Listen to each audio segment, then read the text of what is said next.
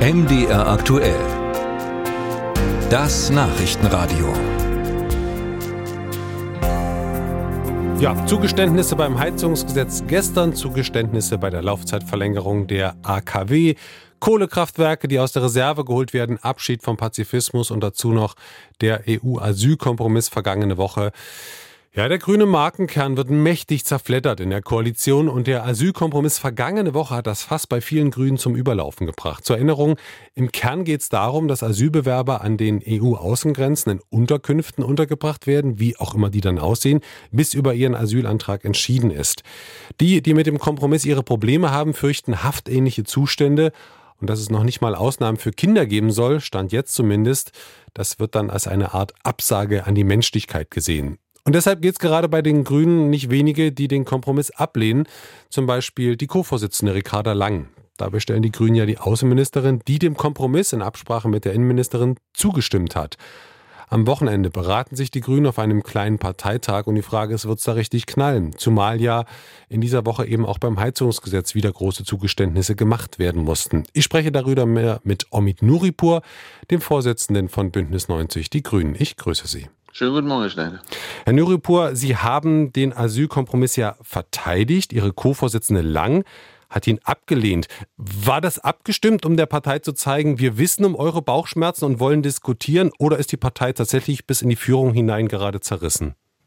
Äh, das war abgestimmt, aber das war nicht äh, irgendeine Rollenaufteilung, sondern das war tatsächlich nach reiflicher Überlegung und nach sehr vielen Gesprächen, die wir miteinander geführt haben, in der Sache so.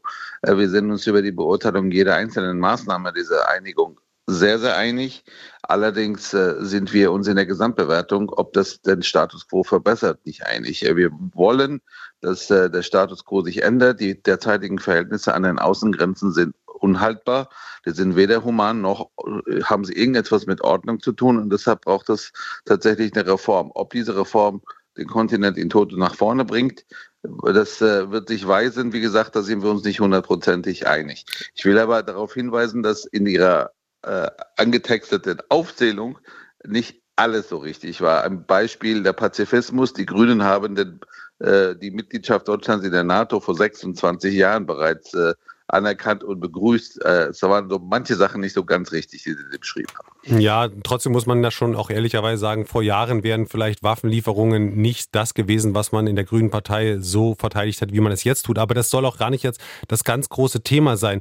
Bleiben wir mal ein bisschen bei diesem Asylkompromiss und der Stimmung in der Partei. Schauen Sie so ein bisschen mit Grauen aufs Wochenende, auf diesen kleinen Parteitag, weil es richtig rumpeln könnte?